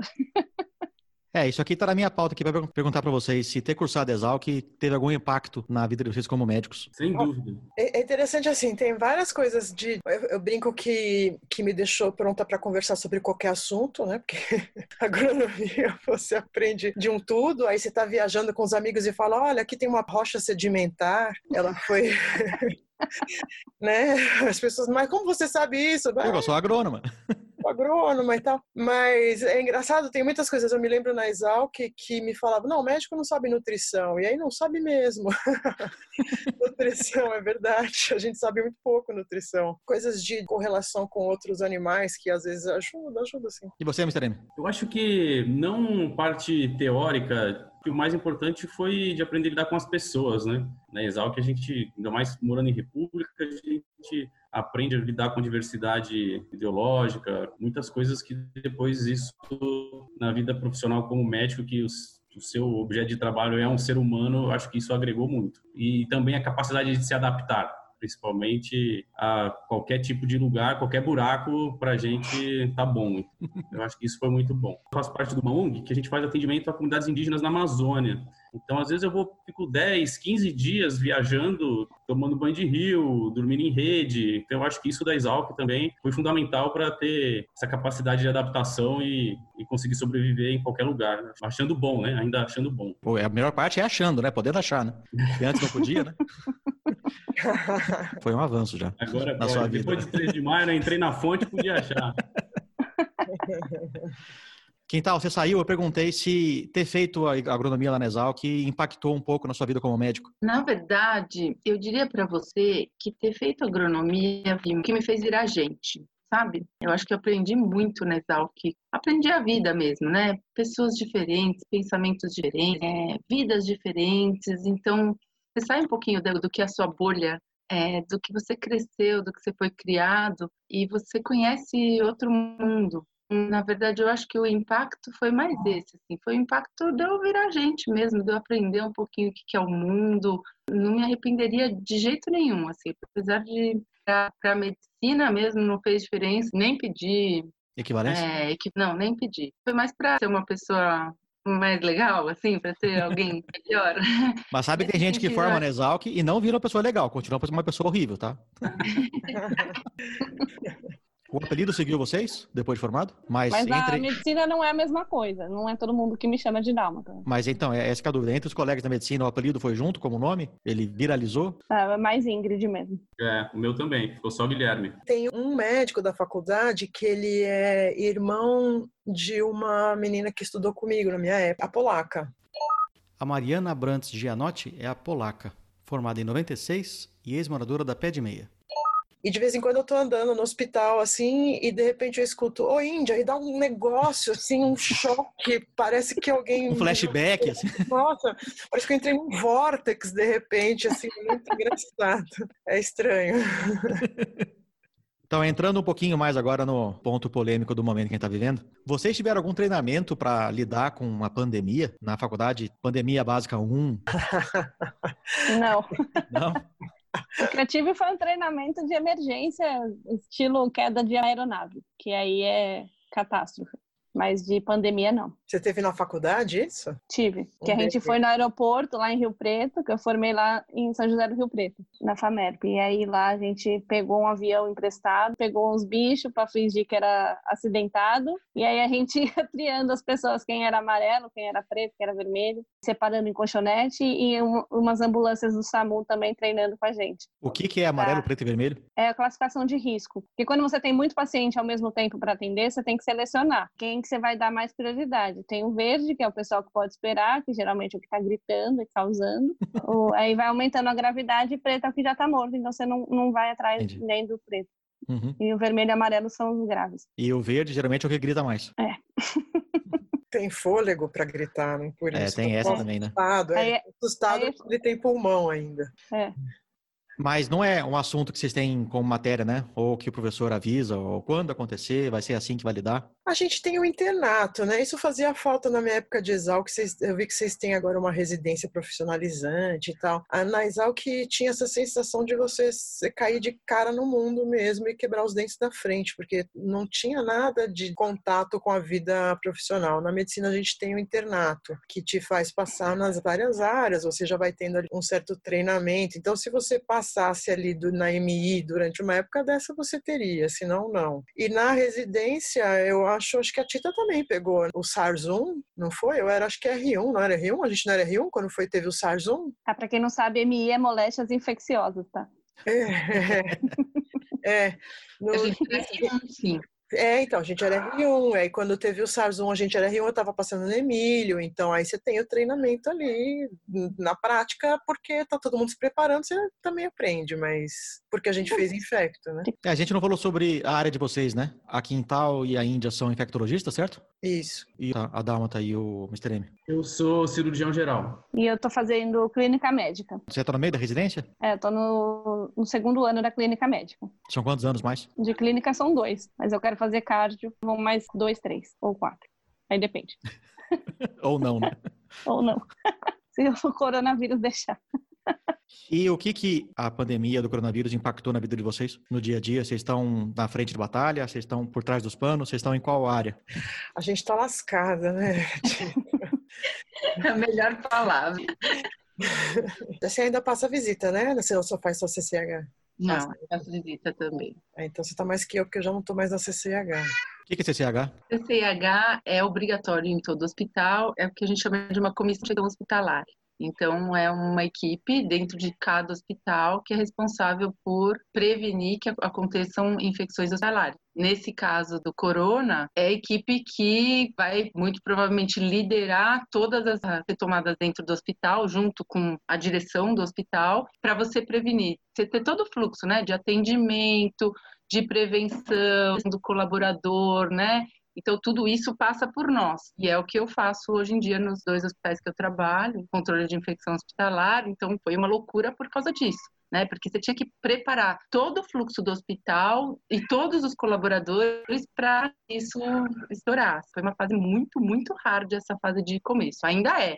Mas acho que a fase de começo foi desesperadora. Porque eu imagino que tá todo mundo despreparado, né? Ninguém esperava que ia ficar do tamanho que ficou, né? A gente sempre faz isso, na verdade, né? Quando, por exemplo, H1N1 a gente fez, Nebola a gente fez, a gente sempre prepara o hospital, é sempre bastante trabalho, é que as pessoas agora ficaram sabendo como era esse trabalho. E o que teve de diferente dessa vez é que, como todo mundo ficou sabendo, todo mundo participando junto, e, e também porque foi maior, a gente não sabe ainda que tem que terminar primeiro para ver o que vai acontecer, mas é muito pânico, muito desespero, então a gente já normalmente tem que lidar com bastante pânico e desespero no dia a dia, mas dessa vez foi um atropelo terrível. Eu não faço mais isso em hospital, mas eu faço em empresas particulares. E aí a parte técnica vai sendo atropelada pela parte de medos e sensações e desesperos. E aí é muito difícil. Foi muito difícil, ainda, ainda é, na verdade. Né?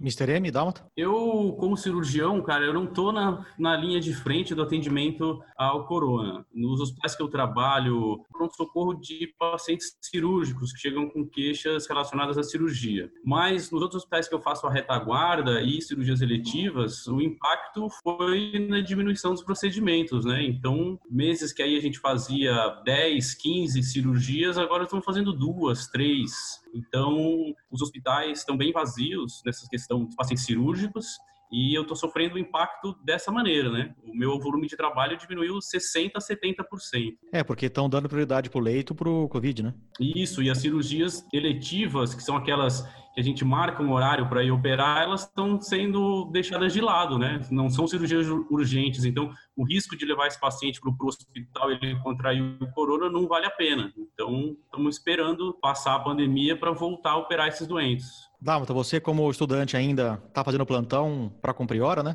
Tá o caos. eu tô na linha de frente da linha de frente. Ontem eu estava na UTI Covid. O hospital aqui tem duas UTIs, uma que foi terceirizada e uma que é do meu setor. Tinha cinco pacientes entubados, sem vaga mais. E a outra UTI tem mais dez leitos. Tá bem complicado, porque tem bastante gente chegando grave porque as pessoas estão procurando o hospital mais quando tem mais sintoma. Essa semana eu achei que aumentou muito o fluxo de paciente, muito. É que assim, como eu faço residência, a gente ganha uma bolsa que é simbólica. E para sobreviver aqui em São Paulo, a gente tem que dar plantão fora. Que a gente fala que é para sobreviver, né? Para ganhar dinheiro mesmo. Uhum. Então, eu dei plantão num container que foi montado também aqui no meu hospital, mas eu estava como plantonista de fora, não como residente. E aí eu vi bastante paciente chegando mais grave, a gente, sim, tendo que se virar para conseguir leito para internar ou na enfermaria, caso leve moderado, e os que precisam de UTI também já estava meio que ficando, não, não chegou a ficar sem leito, mas ficando mais difícil de conseguir. Então, essa semana eu achei que piorou bastante. E os casos da UTI, a gente tem uma falsa impressão que é só paciente mais velho, não é bem assim, porque o mais velho, ele, infelizmente, ele morre mais rápido. Então, ele não ocupa muito, porque ele morre. Uhum. Agora, o que tinha ontem uma enfermeira de 60 anos que está internada na UTI, tinha uma senhora de 87, tinha uma gestante de 36 anos e um morador de rua de 47. Então, os cinco estavam entubados, graves. E eram as cinco e... vagas que tem na UTI? É, nesse lado que a gente está. Tem mais 10 do outro lado que também já estava ocupado, que é a UTI terceirizada. Na segunda, eu atendi um caso que foi bem assim marcante, foi triste também, que foi uma menina de 36 anos, que ela tinha só hipertensão e era um pouco obesa, e ela estava com uma saturação no limite. E aí, a hora que eu falei para ela que eu ia internar ela, ela começou a chorar e a mãe estava junto. Aí a mãe falou assim: "Ah, ela tá triste porque a irmã dela já está entubada em Nossa. outro hospital". Então, assim, os pacientes jovens que intubam, que precisam de intubação, que precisam de leito de UTI, eles que saturam mais o sistema, porque eles demoram mais para sair. Que nem essa menina, a irmã dela já estava 10 dias na UTI, entubada. E outra coisa que foi muito ruim assim para mim ontem foi passar a informação para o familiar por telefone. Eu nunca tinha feito isso, porque até então era proibido. E isso é horrível. Você está na UTI, você vai dar notícia grave. E para a filha da, da senhorinha de 87 anos, você não poder dar muita esperança, porque é, apesar da senhorinha estar evoluindo bem, ela estava apresentando uma melhora, mas você não pode, porque o vírus é muito imprevisível. A pessoa piora muito do nada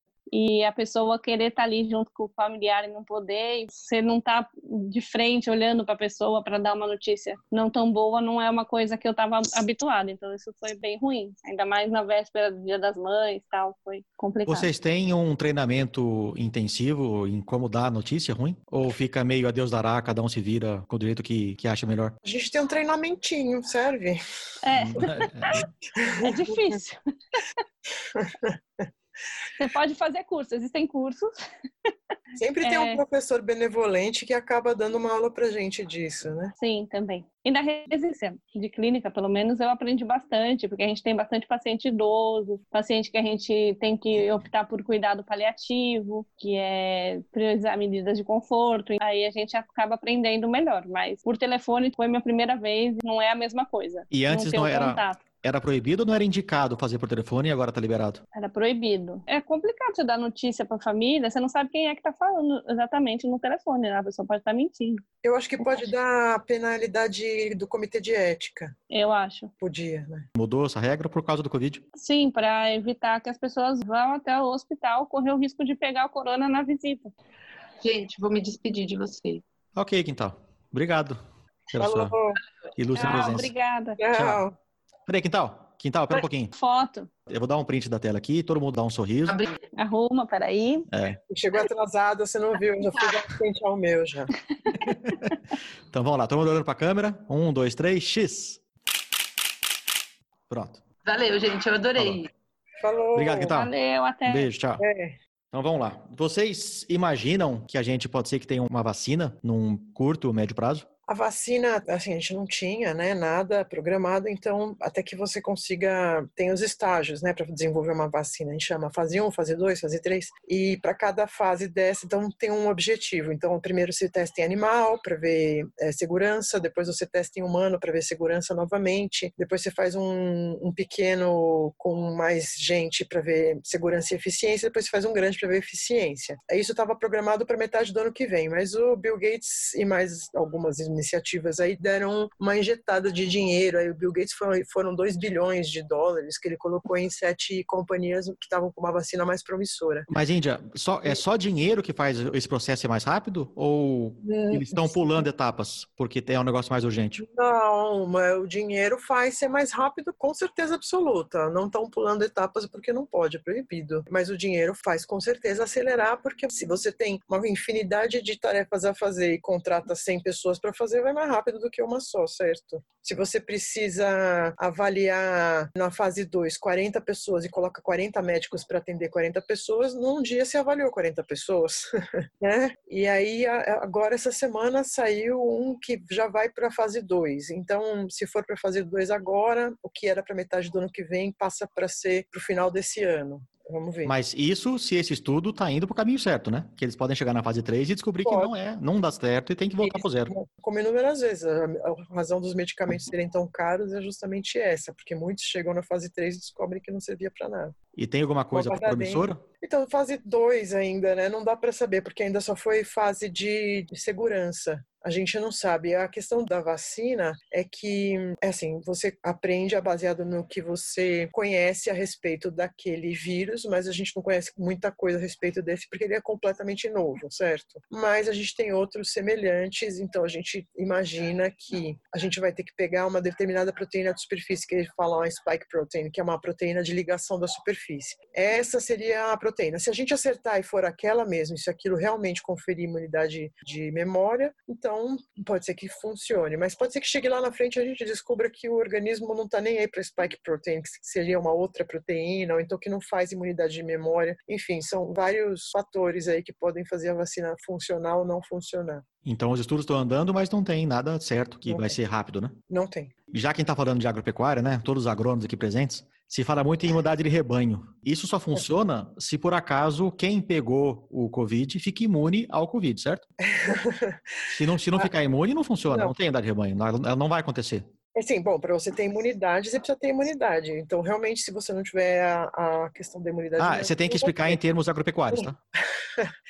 Então, porque a imunidade de rebanho seria assim, você, por exemplo, né, um, uma, um vírus que faz uma imunidade de rebanho muito boa seria o da vacina da Sabin, né, da, A polio. Da polio. Então, ele é um vírus vivo, as pessoas que tomam a vacina transmitem o vírus vivo atenuado para outras pessoas. E daí as outras pessoas ficam vacinadas também com aquela viremia que aquela pessoa fez ali de baixa morbidade, né, vamos dizer. Então todo mundo fica doente ali porque você transmitiu, na verdade, mas não tem sintoma nenhum porque é uma doencinha de nada, né? Uhum. Vamos dizer assim. E daí essas pessoas têm que ficar imunes. Então, de fato, assim, a imunidade de rebanho, você precisa ficar doente ou ter uma viremia e as pessoas precisam pegar aquilo e fazer imunidade também. O problema da imunidade de rebanho para o coronavírus é que a gente não tem uma doencinha, né?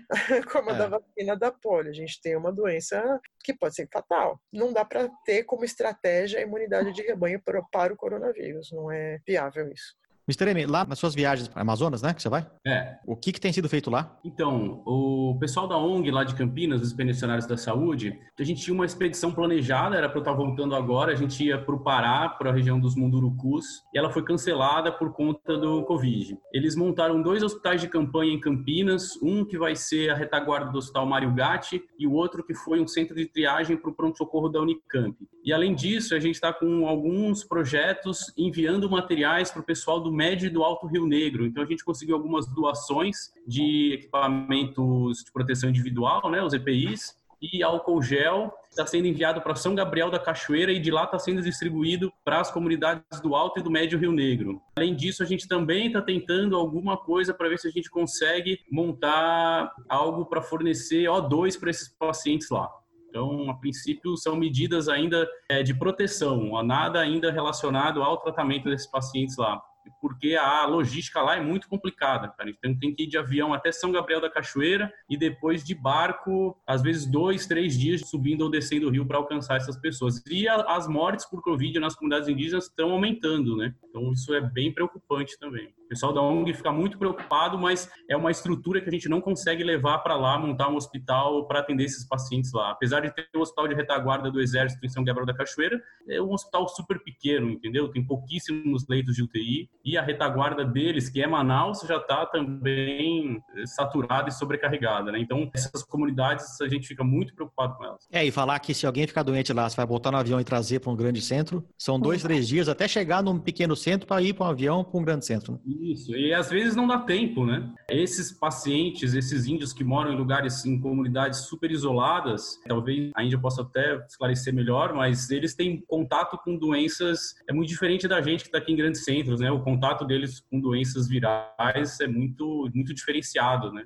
É, a gente constrói a imunidade conforme os desafios e os desafios do, do que a gente carrega na própria pele, nas superfícies, né? Considerando aí intestino, tudo. E também o que vem de desafio externo. Esses dias me perguntaram, não, os índios são um grupo de risco. Bom, depende aonde está morando esse índio. Ele está aldeado ou ele está na cidade? Se ele morar na cidade, desde que ele nasceu, ele tem o risco semelhante ao de qualquer pessoa que mora na cidade. Mas se ele tiver aldeado, de fato, ele pode ter menos contatos prévios com doenças semelhantes, ter anticorpos menos preparados e, e ser mais grave, sim.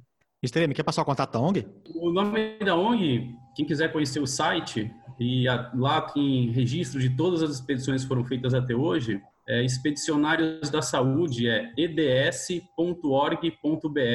A sede é em Campinas, é uma ONG super legal. A gente monta um hospital de campanha no meio da floresta, faz uma triagem dos pacientes e ela é uma ONG de atendimento especializado. Então, a gente constrói esse hospital para operar os índios de catarata e de hérnias abdominais, que são as doenças que tiram os índios do trabalho, né? O objetivo é fazer com que eles retornem às comunidades e sejam funcionais, né? Possam trabalhar na agricultura, na pesca, tudo que eles precisam fazer. Então, é eds.org.br. E agora vocês estão adaptando essas estruturas para o Covid. Isso. A gente cancelou a, a expedição para tentar usar essa, esse conhecimento que a gente já, já tem de, de montar esses hospitais de campanha dentro da cidade de Campinas.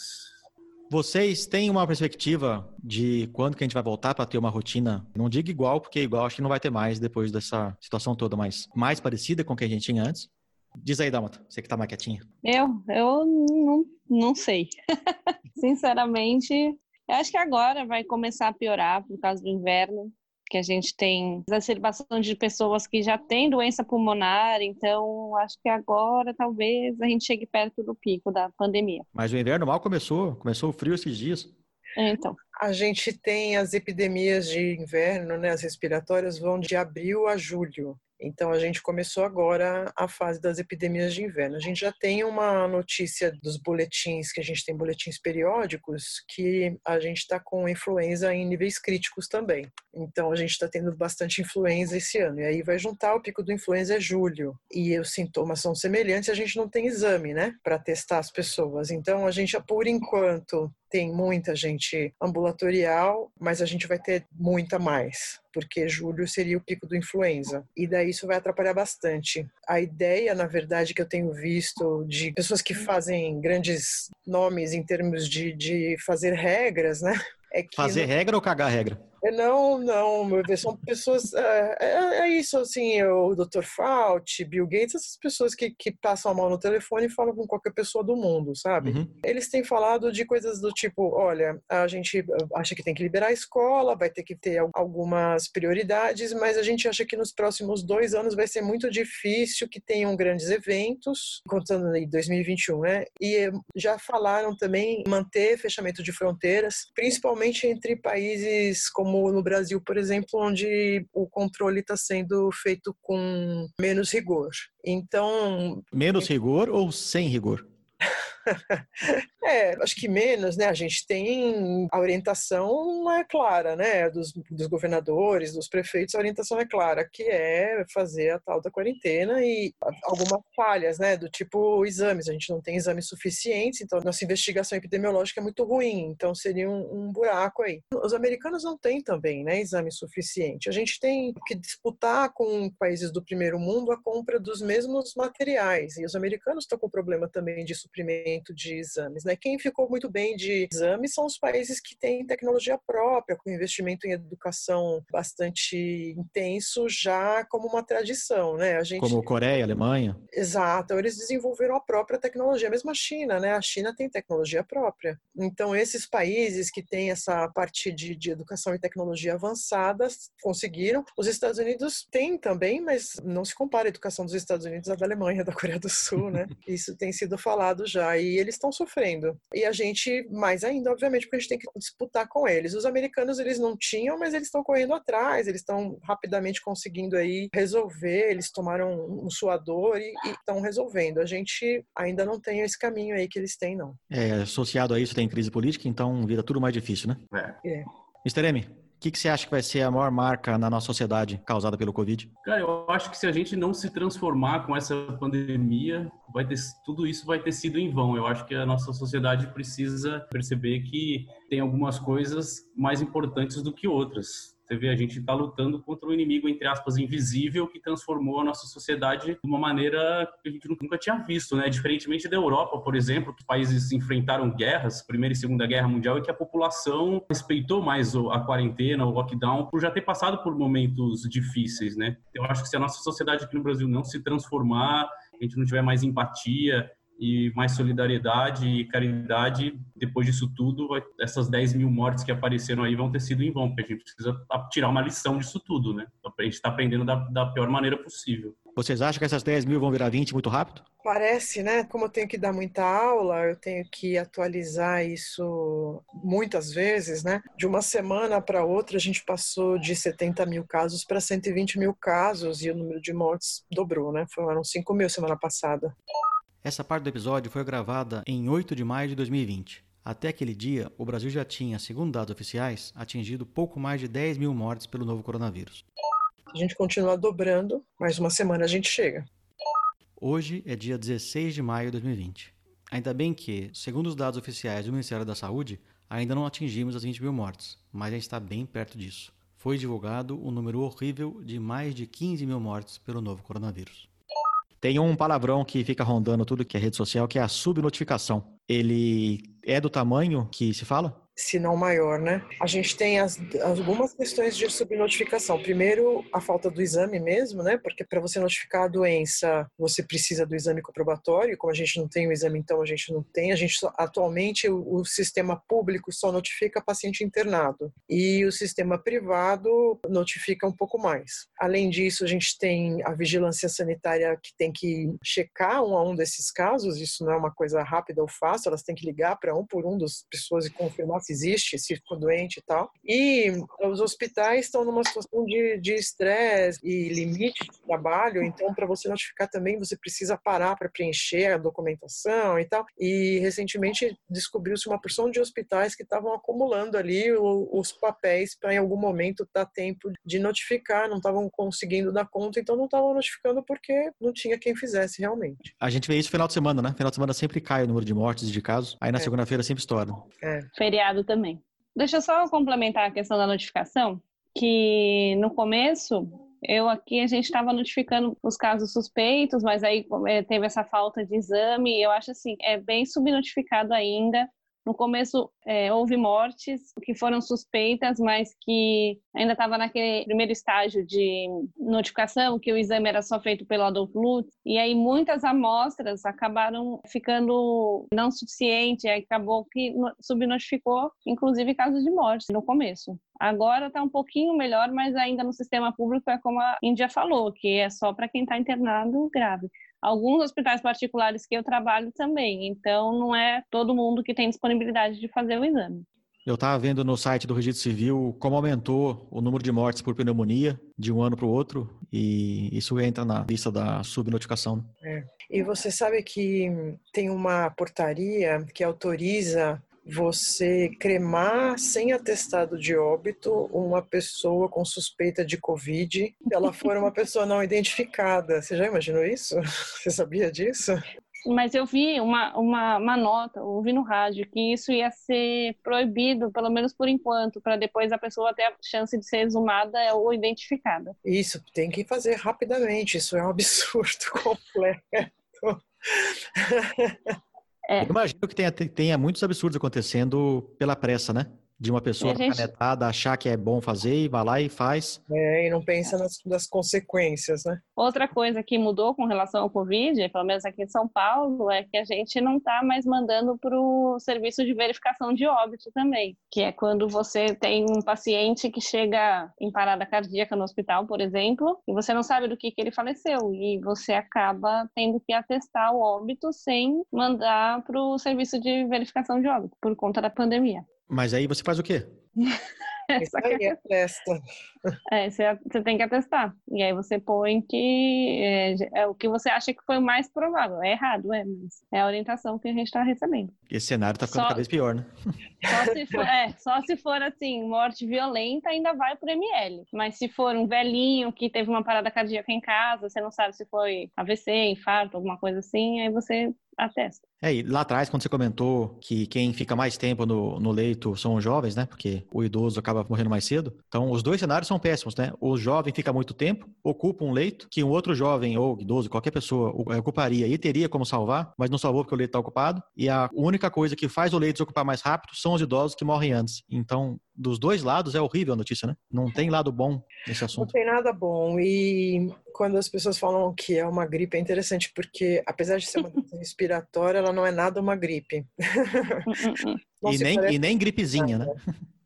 É, é que tem muita gente que não tem sintoma realmente, ou tem muito pouco, tudo bem, mas também não é uma gripe nesses casos. Mas é muito diferente, é muito diferente. Uma doença Outra... arrastada, longa, evolução demorada, com comprometimento de vários órgãos, é muito diferente. Outra coisa, eu vejo assim por mim mesma, que estava vendo na televisão, ah, se tiver ventilador tá bom, se tiver uma UTI tá bom, e não é bem assim, porque esses pacientes são extremamente difíceis de manejar no centro de terapia intensiva. Então, se você não tiver um médico bom, um médico acostumado com esse tipo de, assim, com, com síndrome respiratória aguda grave, o paciente pode ter uma melhor ventilador do mundo que ele vai evoluir mal. Porque Tanto é que precisa, tá... de um, precisa de um médico bom para isso. Eles estão intensificando os treinamentos, né? Para esse tipo de caso. É, a, gente, a gente aqui está fazendo telemedicina com o pessoal do HC. Então, todo dia à tarde, a gente faz. Ontem eu passei os casos, né?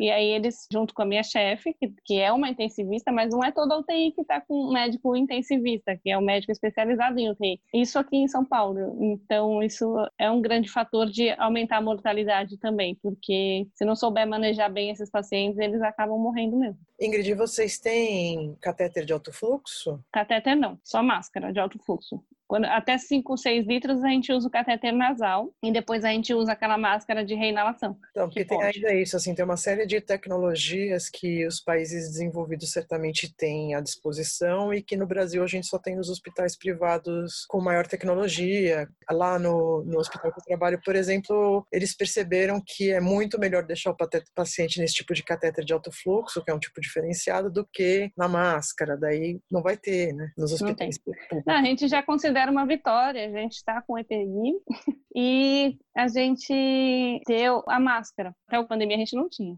Então a gente só tinha catéter de O2.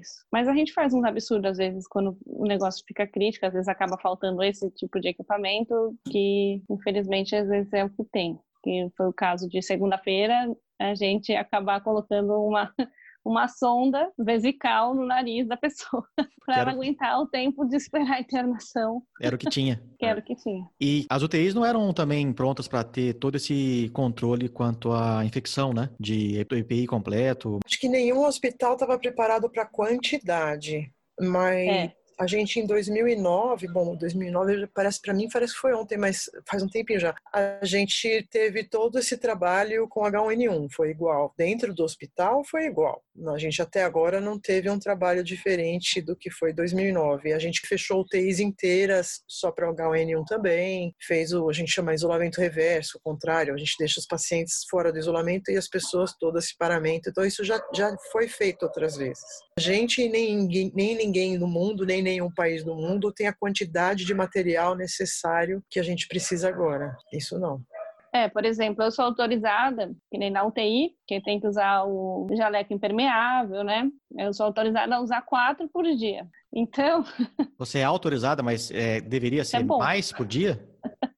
Certo, depende certo do quanto você quer comer, depende do quanto você quer ir no banheiro, tomar água. É, porque se você sair, se você tirar o seu jaleco, ou se Você você tirar o seu EPI, fora. não- você não põe de volta, né? Não. Em teoria, não. De fato, essa questão do EPI é interessante, porque se você põe um monte, é muito difícil se tirar tudo aquilo sem se contaminar. E se você põe o suficiente, é suficiente e você não se contamina. A gente não tem tanta contaminação aqui. Aqui A gente usa máscara, óculos, avental e luva. E gorro. E gorro. E a gente não põe aquela, aquele equipamento que eles usam lá, a gente, a gente treinou aquilo pro ebola. Agora a gente não está usando. E é- parece que a gente está melhor que eles em termos de contaminação de, de pessoal. Mas aí, só para você ter uma ideia, por exemplo, a máscara que a gente está usando é a tal da N95 que tem um filtro. Uhum. Essa máscara ela é de uso único, você tira e Hum. joga fora. No Brasil, a gente nunca usou essa máscara, uso único. Nunca. E nem antes da pandemia, né? Nunca foi usado. Nunca, nunca foi usado uso único. A gente sempre guarda a máscara. Só que agora a gente usa a N95 porque ela é, ela é para quê? Ela é para tuberculose, que não é Sarampo. contato, sarampo que a gente não tem praticamente, então a gente não, não lembrava disso, mas agora a gente está usando ela muito para uma doença que é contato também. Então a máscara se contamina. Daí você fica com aquela máscara o dia inteiro sem saber o que você faz com aquilo, onde que eu ponho. Ah, eu pus a mão na máscara, o que, que eu faço agora com a mão? Corto a mão. É muito difícil não se contaminar no dia a dia ali. Vocês três têm colegas que se contaminaram ou vocês se contaminaram? Sim, eu tenho o meu primo que está terminando a residência de cirurgia no Hospital Santa Marcelina, que se contaminou, a esposa dele se contaminou, vários colegas é, de faculdade no Rio de Janeiro que se contaminaram. Nenhum grave, graças a Deus, mas muitos contaminados. Eu tive três colegas aqui da residência que se contaminaram, nenhuma foi grave também, e eu não me contaminei. Eu testei negativo, porque eu cheguei a atender um paciente numa parada, depois virou suspeito de Covid, e aí testei veio negativo. Ah, eu conheço muita gente contaminada, mas o triste mesmo dos contaminados são os nossos professores. Os nossos professores contaminados e graves na UTI, né? Isso para mim está sendo especialmente sofrido, assim. Cada professor nosso que a gente sabe que está na UTI entubado é, é especialmente so- doloroso. Hoje mesmo a doutora Angelita Gama recebeu alta. A doutora Angelita Gama é uma cirurgiã de coloproctologia mundialmente conhecida. Ela tem 83 anos e ela ficou muito grave e, e hoje ela está de alta. E foi muito bom saber que ela está indo para casa.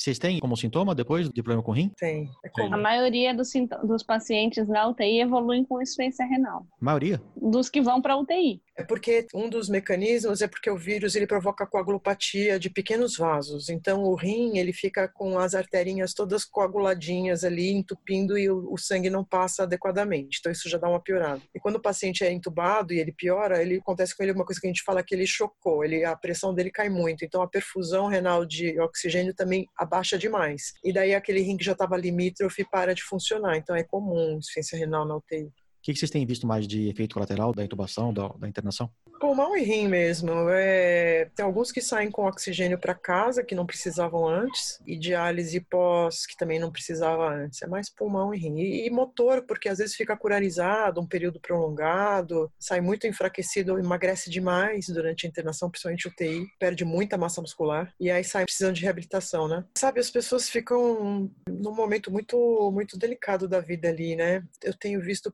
pouca dessa teimosia. Antes do tubo eu vejo alguns bravinhos, assim, ah, não quero isso, não quero aquilo. A pessoa sai do tubo com uma postura de eu quero sair daqui, eu quero ir para minha casa. É interessante isso. A perca do paladar tem sido também um sintoma, né? Ah, é. Bem comum. Esses sintomas são clínicos ou crônicos? Não, recupera, recupera. Recupera? Sabe, se recupera. É, O paladar e o olfato, né? A parte É. pulmonar a gente não sabe ainda. e nem o rim. O rim é mais antigo, a gente já conhece um pouco sobre rim, né? Rim, depois de uma insuficiência renal aguda, você tem um prazo aí em que o rim se recupera. Se não se recuperar naquele prazo, provavelmente não recupera mais. E qual que é o prazo? aí, mais ou menos 30 dias. Se você não recupera o rim em 30 dias, a chance é muito baixa. E quanto a absurdos, o que, que vocês viram de maior absurdo nas notícias que vem sem a gente pedir no nosso WhatsApp, e-mail? Que é uma gripezinha. Esse foi o maior que você ouviu? Um doce. Teve algumas mensagens também dizendo que se você tomasse um suco ácido, um suco de limão, você É. ia matar o vírus. Vários absurdos. E daí a gente tem o Trump ainda dando sugestão de colocar desinfetante, né? Depois, Exatamente. e depois ele fala que era brincadeira, mas na conversa que ele tava tendo com o pessoal não era nada brincadeira, né? E se colocar desinfetante, não é uma boa? Não, não é uma boa. É claro que não.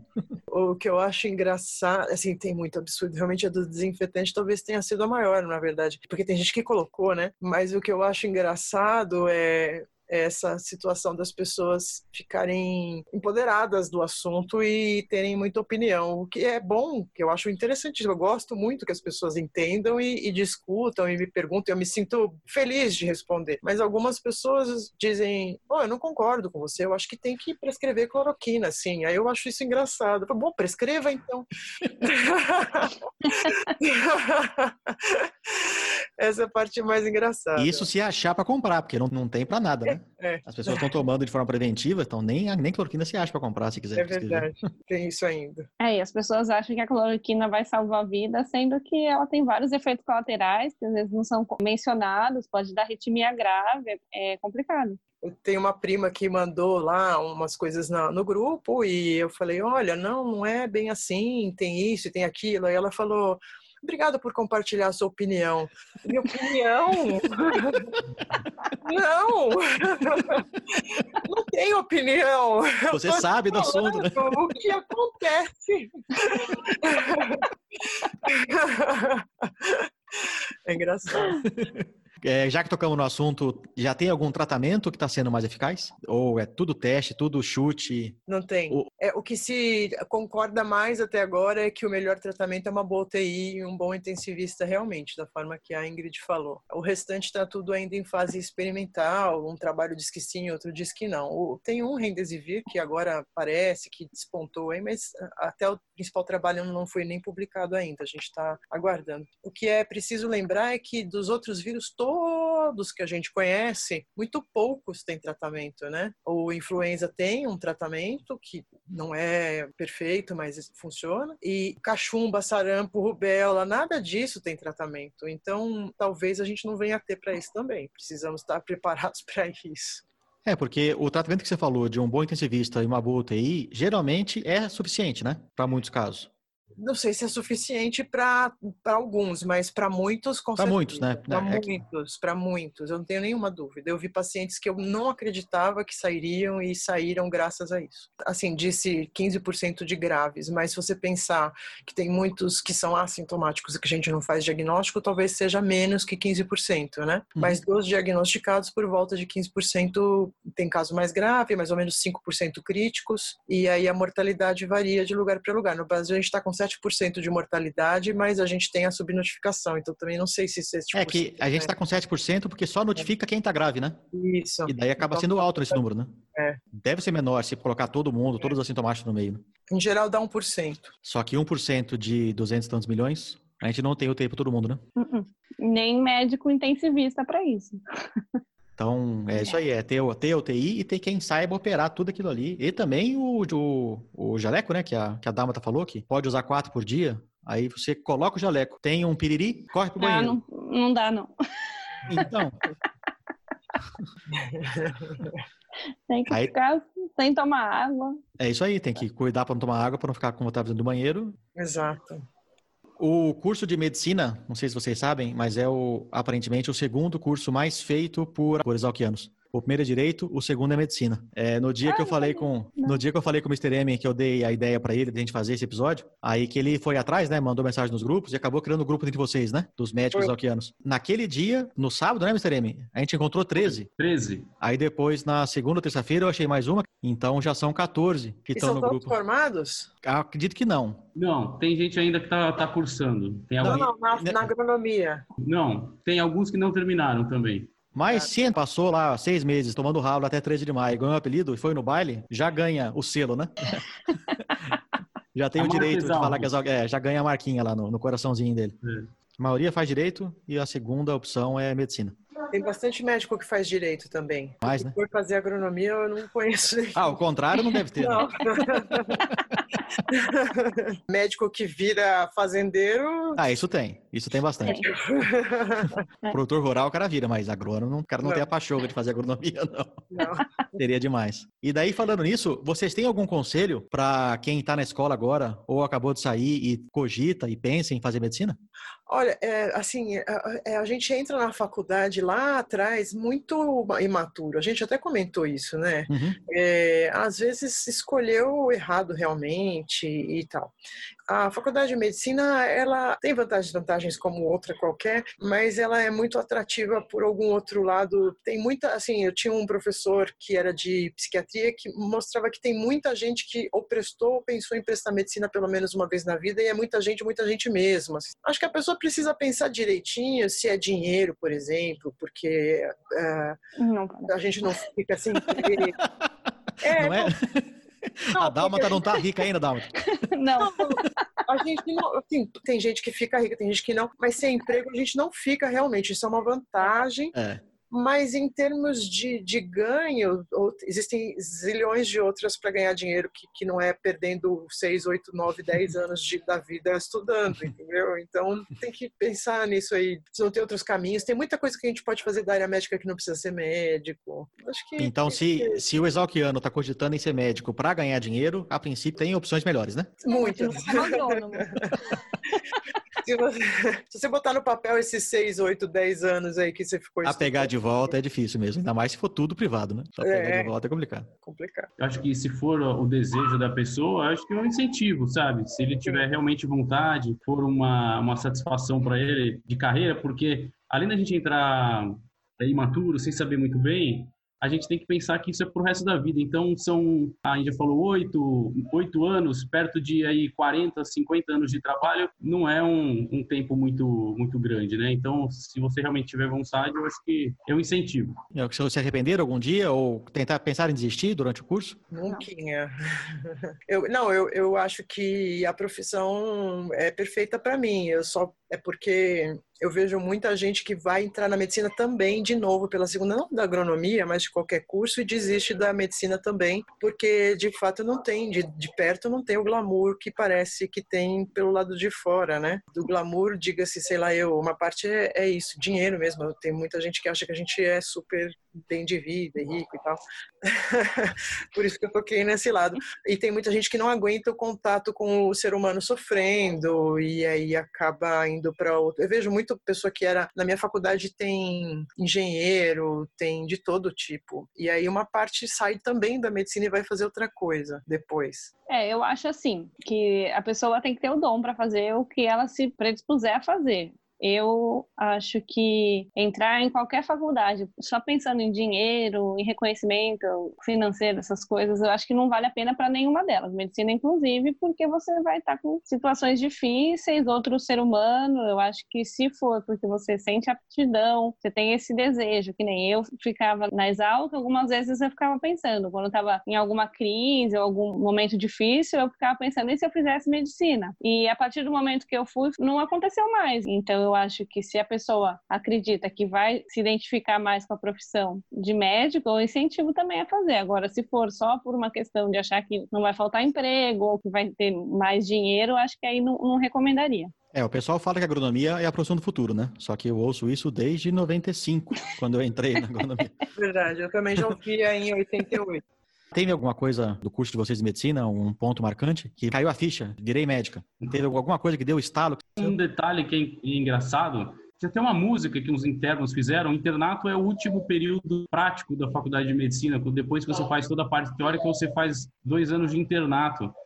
E tem aquela noite, né? Que você dorme interno e acorda médico. Você é o último dia do internato. Então você vai dormir ainda como aluno de medicina e acorda médico, como se naquela noite tudo mudasse, né? Então acho que esse dia é interessante. Você acorda no dia seguinte com medo de prescrever uma dipirona, mas é, esse é o dia marcante que eu acho. Para mim foi. Eu acho que foi a primeira vez que me chamaram de doutora. De verdade.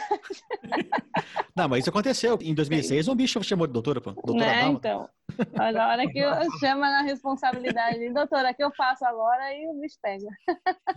Para mim foi quando eu terminei a faculdade e fui pro Mato Grosso do Sul, Bodoquena, trabalhar lá um ano. E daí eu comprei um carro à prestação com o dinheiro que eu ia ganhar lá, né? Já devendo para minha avó e pro banco. E daí eu fui com a mala e com o esteto no carro e viajando pela estrada ali com aquele carro ainda a ser pago, o esteto e o carimbo, mas acho que.